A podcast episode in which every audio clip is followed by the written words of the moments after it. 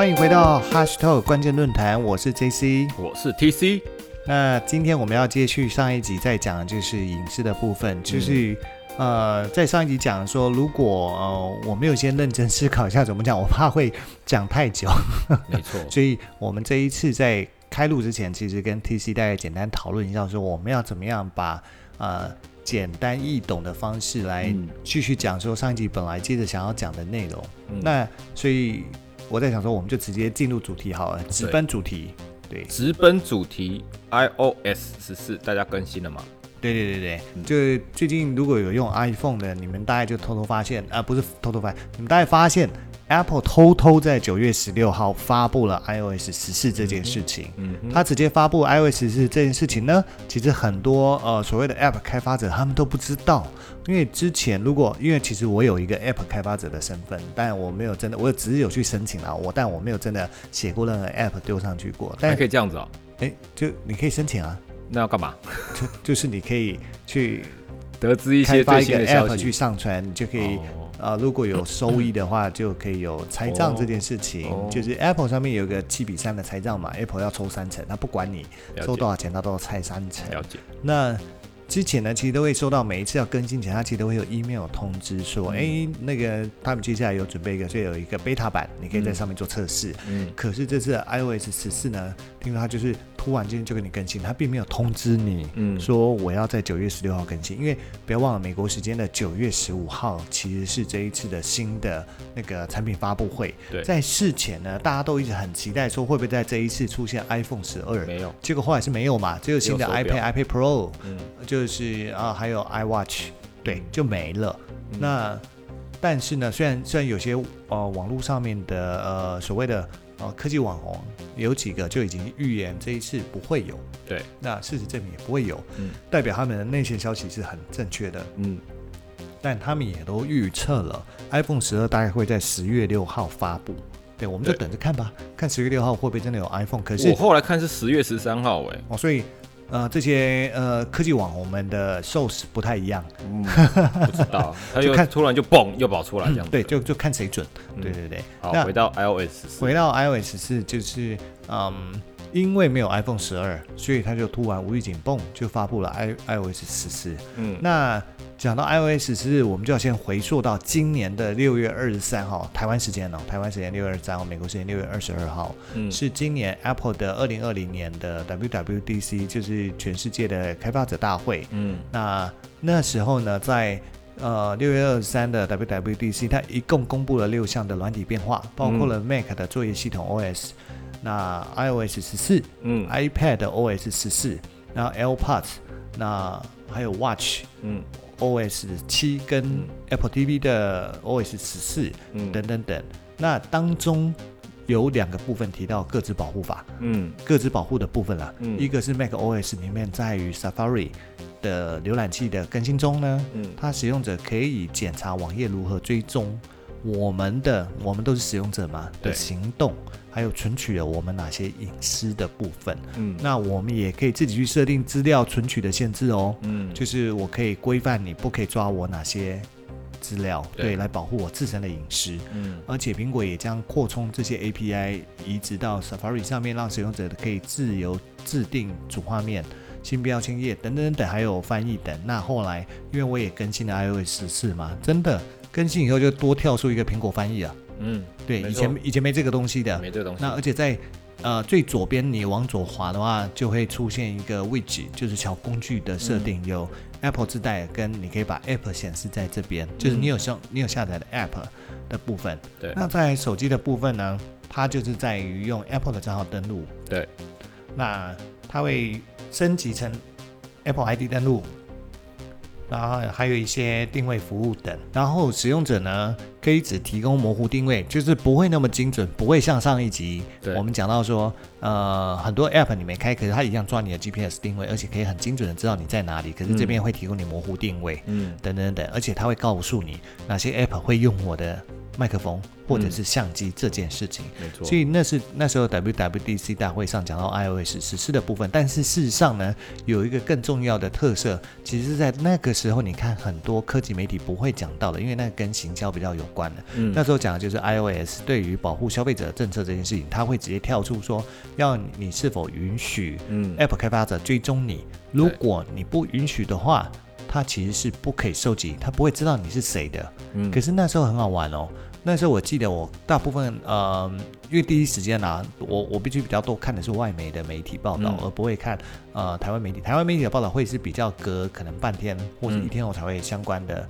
呃，分析报道才会出来，或者是之类的，对。那第一时间看外媒报道，我记得我那时候看到两种不同的方向，嗯。一个讲的是 iOS 十四会把，呃，你如果不允许的话，它会加密你的身份，它嗯会做一个假身份回传给 Apple 开发者。例如说，TC 明明是男的，嗯。结果它会产出一个可能叫做 Anita，名字就是女生，然后回传给开发者，开发者会以为，很重哎。对，他会以为说，哎，我这个 App 的使用者是女性，但事实上错，是一个男性。嗯对，那另外一个外媒的报道是说，不会，它只有零跟一，嗯，它就是对你不允许，他就传零回去嗯。给你，所以你就是零是代表什么？就是什么都没有，对你什么都没得到，嗯。就是 zero、嗯，对，那你允许他才会得到一，就是你的身份。嗯。对，但我觉得那个当时我在看的时候就有这两种说法，嗯。但是现在到底是哪一种，其实我没有看到哪一个呃媒体的报道，还是有明确写出 iOS 十四。它是得到哪个？但是我觉得比较多人是在讲的是零跟一这件事情，所以我嗯但它不是延迟到明年的吗？哦，对，它对啊延迟到明年春天，对对对，可能要明它虽然先发布了，可是里面对于限制广告追踪这件这事情，它是延迟到明年呃年初 Q one，啊对，那他没明确的告诉你是一月、二月、三月的，又来了，都这样的啊，对，他都就跟你讲 Q one 啊，就是一个 Q 啊，就跟我你讲嘿跟你讲是某个 Q，对发布了，但是什么 Q 我不知道，措手不及。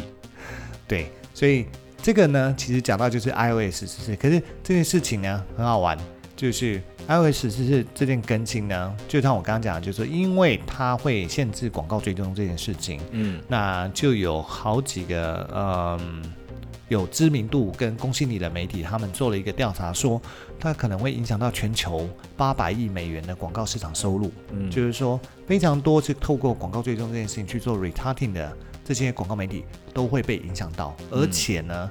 过去每一只苹果的手机就是 iPhone，它嗯都会有一个 IDFA，IDFA 是叫做广告识别符号，它它的英文其实就是 ident identification for advertising。呃呃对 advertising，这个时候这个时候还是要靠讲英文的才会讲得很 Yes, 顺，对 yes，平常不讲英文讲中文的，这时候就会变得非常的不轮转。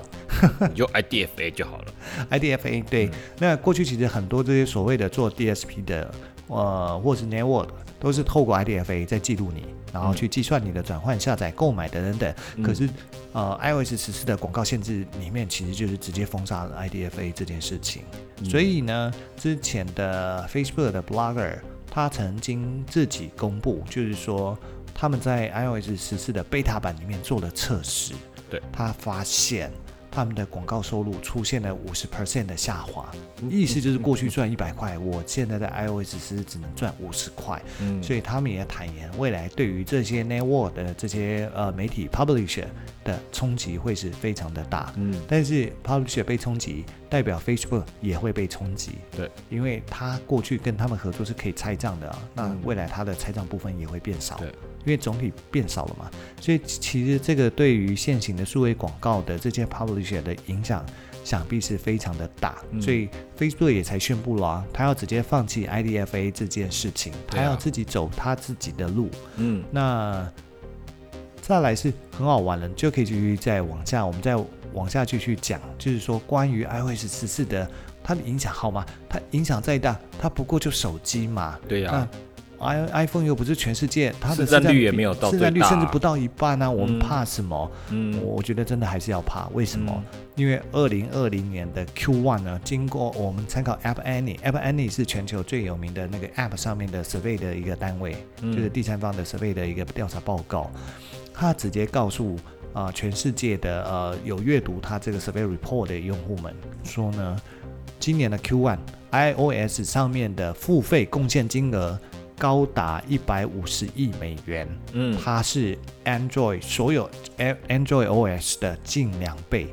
Android 在 Q1 只有八十亿美元的一个贡献额，所以是非常可怕的。你想想看，iPhone 的含金量比较高了。很高，嗯那个全球占比应该是七比三，就是 Android 加 iPhone 应该是七比三。你看它是它的二点五倍的使用者，可是它的贡献只有它一半。嗯嗯，这代表其实 iOS，而且这只是 Q1 哦。嗯如果你要继续往往后看看全年的话，它应该会更恐怖。嗯那尤其在里面呢，他们就很简单把它分成游戏跟非游戏。对那在 iOS 里面一百五十亿里面呢，有将近九亿是游戏，那就代呃九十亿美元是游戏贡献，嗯六十亿是非游戏的贡献。嗯可是，在 Android 里面呢，它的八十亿美元里面，将近有六十五亿是游戏哦。对，所以只有十五亿是非游戏，所以代表说，不管是在游戏跟非游戏上面，iOS 的玩家的贡献率都是非常的高非常的，高。跟非常的强。对所以光是一个手机呢，大家就可以知道，所有的这些，如果他是真的是讲啊、呃手机上购买的，他一定非常在乎 iOS 用户，他不可能错过 iOS 用户，因为对于 iOS 用户而言，他每个人贡献的氪金率更高啊。我只要成功打打到一个圈住一个 iOS 用户，他贡献金额会比我圈住十个 Android 用户还来得更高，所以这就是他们接下来要烦恼的事情。对，那这个只是手机的部分，我们再回来讲网页好了。嗯那你觉得网页会不会有什么样的影响跟变化吗？你说 Safari 吗对，？Safari 不是已经它已经就是全全全面的已经抵制这个所谓的第三方 cookie 这件事情。没错，没错，对因为在一七年的时候，苹果发布了一个智慧型预防追踪，就是什么 intelligent 呃 tracking 呃 prevention 嗯政策这件事情，就是在 Safari 上面。嗯，那但是过去它的呃，让你感觉没有那么激进，对但是他到了一八年的时候，突然间就激进起来，从所谓的 ITB 二点零开始。嗯一直到现在最新是二点三，可是他到二点二，他就已经很激进了哦。在二点一的时候呢，它把 cookie 的保存期限缩短成三十天，因为嗯。过去而言，大家就是基本上你听得到各家在保留这个 cookie 的长度，大概通常是以六个月为准，嗯。就是平均的是六个月啦，就是一个 cookie 大概保留六个月，六个月以上他们不保存，为什么？第一个是因为你 server 的空间其实它你也会占掉它太多 server 空间跟成本，网、嗯。还有那个网速的成本，对。再来是网络大家的行为可能变化，你习惯不会维持超过六个月以上，嗯，所以它是以六个月为一个基准。可是苹果那时候就已经把你缩短成三十天，就是将近只剩一个月的时间。可是二点一到二点二，它把三十天一口气缩短成二十四小时，嗯。它把它缩短成哦哦，对不起，我讲错，二点零的时候应该是七天，二点二二点零是三十天没错，二点一是七天，嗯，然后到二点二的时候，它把它从七天缩短成二十四小时。嗯。所以就变成是今天收集到你的 cookie，明天这个时间点它就没有用了，嗯，它就跟你没有关系了，它就有点嗯像断了线的风筝一样，就再也回不来你的手上了。回不来了。对，它其实就是自动清除你的 cookie 的，讲白对就是这样，Safari 上会自动清除。嗯，对，所以这是会是造成的另外一个但。Safari 全球其实也占大概不到二十个 percent 啊。对，但是 Safari 它虽然只有二十 percent，可是它的影响还是会很大。我觉得就像 iPhone 一样啊，就是用 Safari，毕竟你是用 Mac 系统嘛，就是或 Mac 或是 iPad，所以它们含金量应该也算高，虽然它的那个市占率不是很高。对，嗯所以其实就是这个缘故，所以它的市占率虽然没有 Google 这么高，可是这件事情在当时呢，在去年的时候，进呃大家可能会有反应，可是那个反应其实没有这么激烈，对，会觉得哎有点痛，但是嗯。毕竟它只有不到二十 percent，对。可是 Google 在去年的八月的时候，他自己宣布了，嗯。我我阻挡不了 ITB 二点二嗯。这件事情，所以呢，他决定。呃，他自己要研研发另外一套方法，可是紧接着在十月的时候，他就在 Chrome 八零的时候，他就宣布了，嗯。哦，我想出来我的新方法，就是我自己封杀 cookie，、大家都不要玩，嗯，就是你不让我玩没关系，那大家都不要玩好了。对啊，那我我自己未来会研发一套新的东西，但是我跟大家讲，现在进入倒数计时，嗯就是两年后我会让 cookie 正式的走入历史。我也不要那两年后是什么时候？就是明年十月的时候。嗯所以在今年，其实 ITP 已经推到二点三喽。嗯那 Google 也在今年差不多呃稍呃几月吗？应该七月是七月的时候，嗯它就基于所谓的 zero knowledge，就是零知识，发布了 Trust Token。Trust Token 非常有兴有趣，就是我在看台湾的媒体把它翻译成有两种不同的名词，一个叫做信任令符，一个叫做信任权杖。我是个人比较喜欢信任权杖这个翻译名字啊。嗯，信任令符是什么？是画符吗？是请个道士来写一个符咒？没有啦，就信任权杖比较好听啦。嗯我比较喜欢这个翻译。对，意思因为大家都知道 token 它就是一个加密过后的一个储存单位，嗯。所以呢，如果大家有印象，在几年前大家都还很风行，在很疯那些发行虚拟货币，它其实也是 token，、嗯，就是每个 token 它其实都是一个加密的一个单位。嗯。所以呢，所谓的 trust token，它就是基于它有一个 privacy sandbox，、嗯。就是隐私沙盒里面有包含三个，一个就是所谓的信任权杖，一个就是隐私的部分，还有一个就是限制追踪的部分。对。所以未来呢，每一个 publisher 你还是可以加入它的这个机制，然后去贡献你对于这个用户的一些贴标轮廓，可是你不会知道他是谁，但是 Google 会帮你做一个背书。当你在跟广告主广告主在贩售广告的时候，他会做一个背书，说，哎，你可以知道说这个是 OK 的，它是符合你期望的这些条件，所以这个是。这个设计的目的，他还是希望说，哦，好啦，我们也来保护消费者的隐私，呃，那但事实上呢，最终 Google 还是会知道你是谁。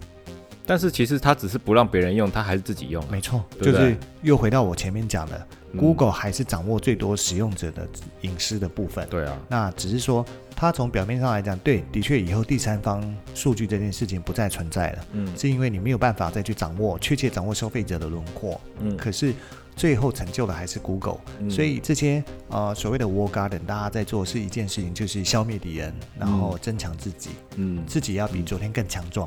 嗯，对，但是呢，你觉得当这件事情发生以后，媒体或者所谓的 publisher 不会有其他的方法吗？其实我觉得最呃容易做的跟最快会发生的第一件事情就是它会会员化。过去我们去很多网站，你不需要是会员。我们就可以登录，是因为它可以收集我们的第三方 cookie。嗯那可是未来没有 cookie 以后呢，它直接要求你要注册会员，对那他就用会员来跟踪你看的是什么内容，点的是什么广告，嗯所以就变成是另外一件事情啊。对，所以大家可以预期，就是很快，我相信很快应该就会发生这件事情。再来就是除了一般就是网页里面会需要你就是登录之外，其实我们也可以看到，有时候它会，比如说你可以用 Google 登录或是 Facebook 登录啊。那其实 Facebook 其实也是这次的受害者嘛，所以 Facebook 它自己也有倡导，就是说如果你是有网站啊，或者是说有这种 App 的话，我也会建议你让你的消费者用 Facebook 来登录。那这样的话，Facebook 其实也是可以有这样的追踪的这个这个使使用者的这样的一个行为啦。嗯，那至于这边讲，其实就是对于我们消费者的部分，嗯跟如何面对这些媒体端，就是 publisher。那你说对于广告主的生态会有什么影响跟变化呢？那很有可能就是第一方数据这个这件事情要发生跟崛起。嗯就是走在比较前面的广告主跟比较愿意投资的广告主，他可能就是企业所谓的企业品牌啦，他可能就会开始去从自己手上拥有会员数据这件事情，嗯那他去重组跟重新分析以后，嗯可以把它变成是一个很珍贵跟很有帮助的数据。嗯那为什么这样讲？因为其实对于台湾，呃，不管你是消费者还是说呃从业人员，大家很常听过一个名词叫做新零售。为什么？么？因为这是马云曾经在呃一六年还是一七年的云栖大会上面喊出五个新里面的其中一个新。他说以后没有电商，嗯呃，只有新零售的存在。嗯那其实新零售就是线上到线下，嗯线下到线上，O to O 的概念。嗯，对，那为什么会讲这件事情？是因为台湾会很多这这几年，当然台湾的电商崛起的非常的蓬勃跟踊跃，所以大家都很 focus 在新零售这个字眼。可是事实上，在那一年的云栖大会上面，马云讲的五个新，还有另外一个新，我觉得是更重要，叫新能源，因为它其实就是讲数据。就是未来的石油，它比石油还珍贵，是因为它可以重复利用。嗯。你一直有新的数据注入，它就变成是一个活水的概念，你可以一直重新分析。对。对同一个消费者，你都可以贴上新的一个使用行为跟嗯。新的与品牌的连接关系这件事情。嗯嗯，所以，呃，数据是新能源这件事情是它，甚至我觉得它是比新零售更重更重要的一件事情。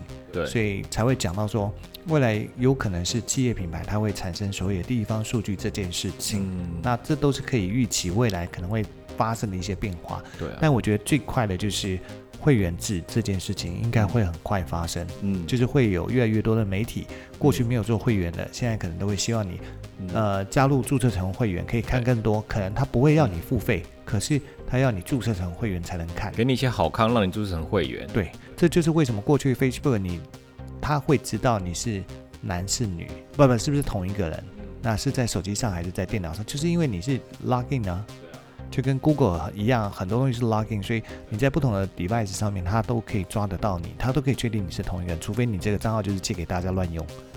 对，但一般正常人是不会嘛，除非它就是一个公众身份的账号，基本上是才有可能是多人在使用。嗯，但是那个他们还是会记录啊，因为你还是 TCJC 登录后去使用这个公众账号发文。没错。但是你不会想要把你账号乱给别人用，就像 Netflix，你还会，你还是在里面 create 不同的账号。对对对，因为你希望记录下来每个人喜欢看的内容是不一样的事情，所以这件事情呢，又回到前面讲一句话：未来越来越方便的科技，其实就是带来越薄弱的隐私。消费者自己要怎么去抉择呢？除非你愿意回到过去的生活，不要用这些科技产品，不要用这些联网产品，所谓什么 IOT 这些都跟你无关，要不然你是很难避免被嗯人家知道你的隐私这件事情。